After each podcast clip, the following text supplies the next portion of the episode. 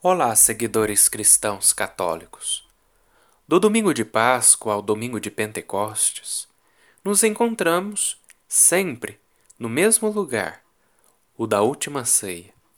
No primeiro dia, estavam fechadas as portas com medo dos judeus, mas veio Jesus de Nazaré e com o sopro do Espírito Santo deu nova vida aos apóstolos e enviou-os em missão de paz.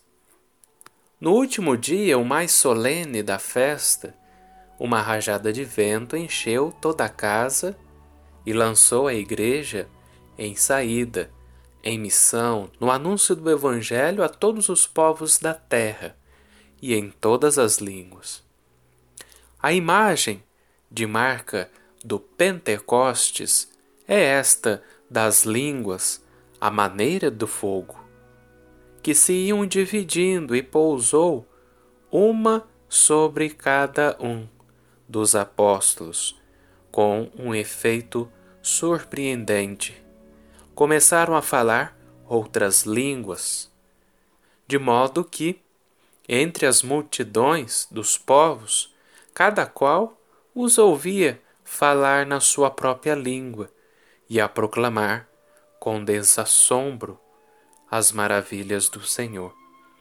Este é hoje o grande desafio da missão e da transmissão da fé.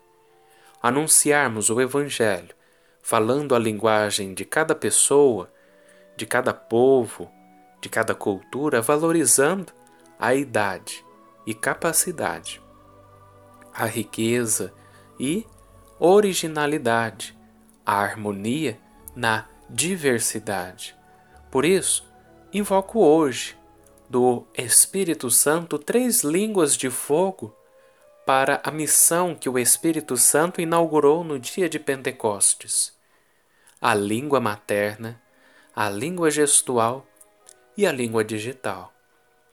A primitiva língua materna do amor a transmissão da fé. Para ser entendível e contagiante, tem de se fazer na língua materna. A primeira comunicação entre pais e filhos não chega a usar nem muitas nem grandes palavras. Apenas alguns sons e alguns diminutivos repetitivos. Os próprios pais aprendem o dialeto dos filhos quando apenas balbucio, e os filhos aprenderão, pouco a pouco, o sotaque e o dialeto dos pais. A começar pelos pequenos gestos de carícia, de atenção, de oração, lá em casa. Por isso a fé passa para a criança como o leite materno, por contágio do exemplo e pela força da ternura. Não há melhor língua para transmitir a fé do que este dialeto da casa, do pai e da mãe, do avô e da avó e até da empregada doméstica, quem sabe, que é muitas vezes a verdadeira madrinha. Depois virão os catequistas, que desenvolverão esta primeira transmissão da fé mas sem a transmissão da fé no amor e no calor da família. A linguagem da fé arrisca-se a tornar-se, para toda a vida, uma língua estrangeira. Recuperemos a língua materna na nossa missão de evangelizar.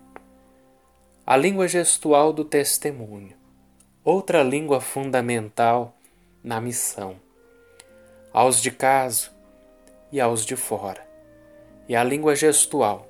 Não me refiro àquela que se usa com os sordos, a que chamamos Libras, que também faz falta, mas a linguagem dos gestos concretos que falam por si. Os apóstolos, imagino eu, não dominavam o grego e o latim, mas a sua pregação fazia-se entender a primeira mensagem que anunciam é a imagem atraente das suas vidas felizes, destemidas, audazes, apaixonadas. As pessoas veem neles, ao vivo, a cores e em direto, em tempo real, as imagens da força transformadora do espírito, imagens que não precisam de tradução, que atraem atenção e despertam interesse, a curiosidade e a interrogação.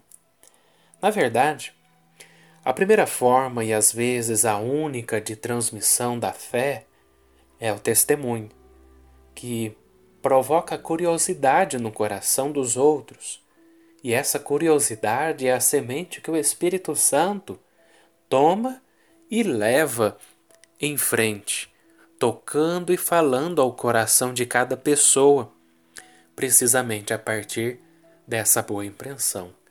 Por isso, São Francisco dizia aos seus frades: é necessário pregar o Evangelho, às vezes também com palavras, porque, primeiro, anunciamo-lo com a nossa vida coerente e eloquente.